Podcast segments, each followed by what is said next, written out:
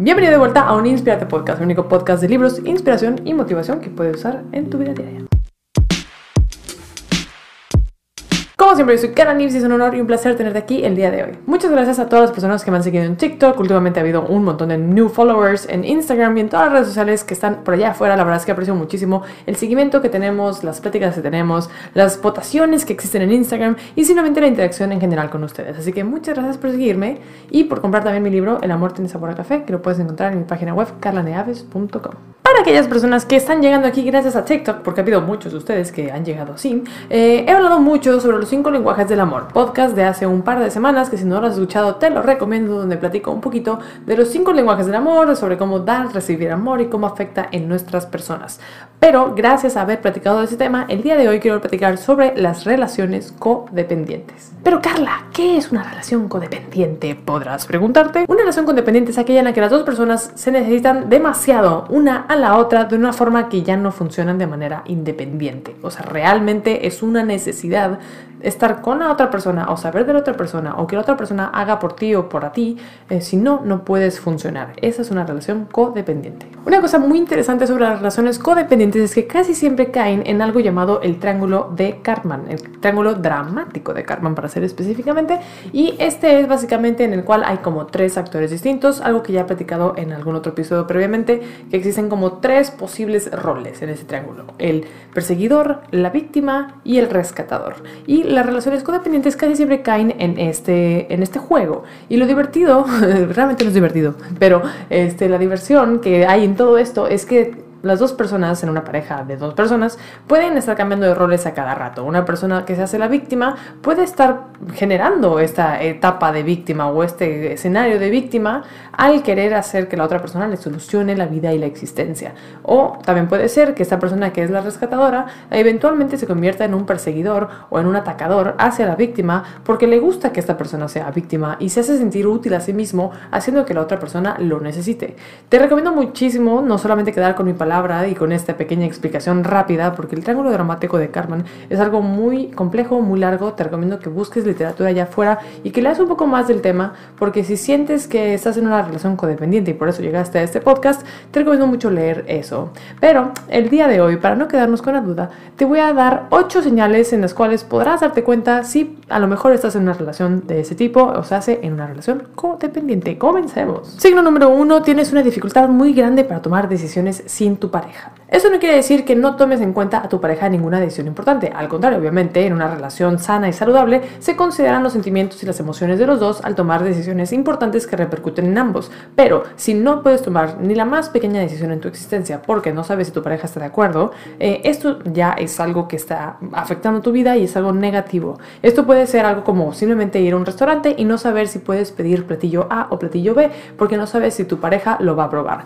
Ya se hace por el precio, ya se por las calorías, en dado caso que esta persona te esté atacando de que estás gordo o gorda, o te está atacando en el sentido de que despilfarras dinero, o simplemente que te juzgue por tu decisión ya que sea algo que a él o a ella no le guste. Así que micro decisiones de ese tipo que no las puedas tomar simplemente porque tu pareja no las aprueba es una banderita roja de alerta de que a lo mejor es una relación codependiente. Número 2. Tienes dificultad a identificar tus emociones. Muchas veces en una relación codependiente las emociones se ven opacadas por las del otro. A lo mejor tú te sientes triste pero tu pareja te hace sentir culpable porque te sientes triste mientras que ellos son felices. Entonces tú sientes que debes de sentir lo mismo que ellos cuando a lo mejor no necesariamente. Entonces si tú sientes que tu pareja te está orillando a sentir otras cosas o te juzga por tus sentimientos, aguas. Número 3, no te sientes cómodo comunicando con tu pareja las cosas. Como hemos visto en los ejemplos anteriores, una comunicación efectiva evidentemente es muy difícil cuando es una relación codependiente. Entonces si tú te sientes de cierta manera o tienes ciertas inquietudes o tienes ciertas ganas de cualquier si no sientes que puedes hablar con tu pareja sobre cualquier cosa, sobre tus emociones, sobre tus pensamientos y sobre lo que te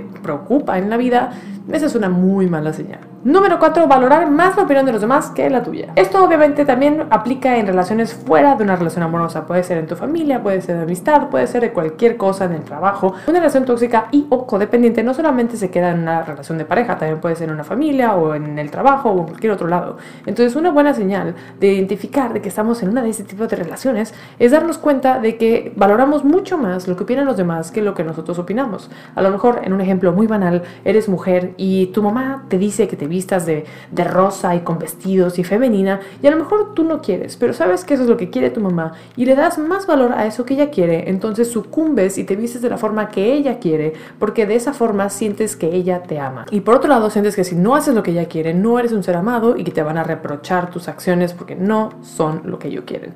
Entonces, ese es un ejemplo muy banal. Puede ser una relación, cualquier otra cosa, que a lo mejor a tu pareja eh, quiere ir de viaje a la playa y tú quieres ir a las montañas, pero sucumbes a la playa sin decir que tú quieres ir a la montaña porque piensas que su opinión o lo que ellos quieren es más importante que lo que tú quieres. Y eso está mal. Número 5, y como vemos aquí una tendencia, es tener baja autoestima. En una relación codependiente es muy común y muy normal que por los madrazos que nos dan la vida, eh, nuestra autoestima esté por los suelos porque pues evidentemente no creemos que nuestra opinión importa, valoramos más la opinión de los demás, tenemos miedo de expresarnos, entonces si estamos conscientes de que tenemos baja autoestima, eh, puede ser una señal de que a lo mejor nuestra relación está provocando esa autoestima. Número 6, tener una necesidad constante de aprobación o miedo al rechazo. En una relación codependiente evidentemente no funcionamos sin el otro, entonces obviamente lo peor que el otro nos puede hacer es abandonarnos y rechazarnos. Entonces si constantemente tenemos miedo de que nuestro novio o novia nos va a poner el cuerno, nos va a dejar por alguien más, nos va a decir que no somos suficientes o lo que sea,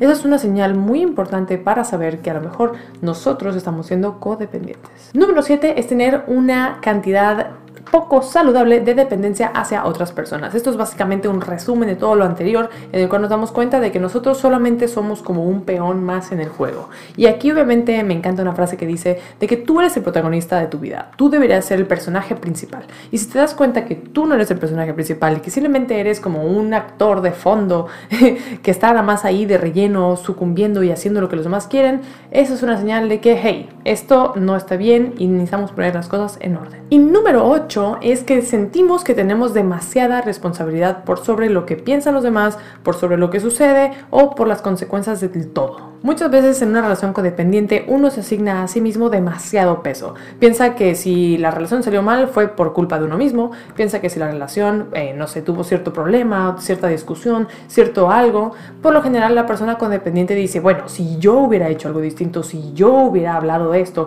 si yo hubiera sucumbido a lo que el otro quería, o si yo me hubiera doblado mis manitas y hubiera obedecido, a lo mejor este problema no hubiera sucedido y todo será bien y perfecto. Y lo cual está mal, porque en una relación la responsabilidad es 50-50, ya sea de pareja, ya sea de familia, ya sea de amigos, cualquier problema o cualquier circunstancia difícil siempre tiene una balanza, ¿no? No podemos asignarnos del 100% de la responsabilidad porque no lo es. Entonces en una relación codependiente es muy normal que la otra persona o o las otras personas te hagan sentir que es tu culpa y que tú sientas que es tu culpa. Aquí lo importante es saber que no lo es y que hay que dividir esa responsabilidad entre todos y obviamente tomar responsabilidad de lo que sí sea nuestro, pero de lo demás pues no. Ok, perfecto. Entonces ahora que tenemos identificado si estamos efectivamente en una relación codependiente, ¿qué podemos hacer para no estar en esa situación? Y aquí pues es complejo, la verdad que es muy complejo salir de una relación codependiente. Mi tip número uno sería ve a terapia, consigue un psicólogo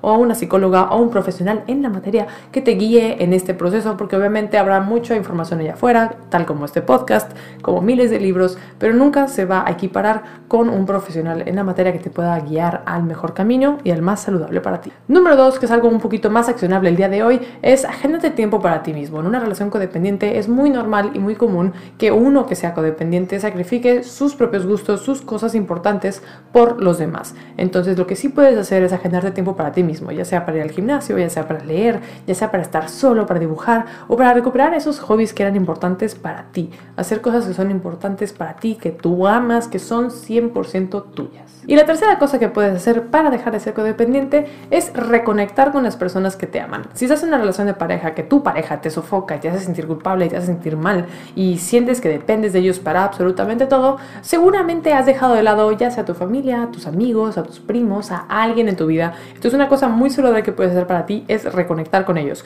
Obviamente, ahorita en pleno COVID hay diferentes maneras de hacerlo, ya sea una videollamada por Zoom o a lo mejor una visita así como que muy distanciada, ya serás tú responsable de cómo decidas reconectar con aquellas personas, pero es súper importante mantener comunicación todo el tiempo. Nuestras vidas no pueden depender solamente de la comunicación con nuestra pareja o con una sola persona. No no hay que depender al 100% de nadie, más que de uno mismo. Entonces siempre es lindo saber que tienes un grupo de apoyo allá afuera y si lo has descuidado te recomiendo profundamente que reconectes con ellos.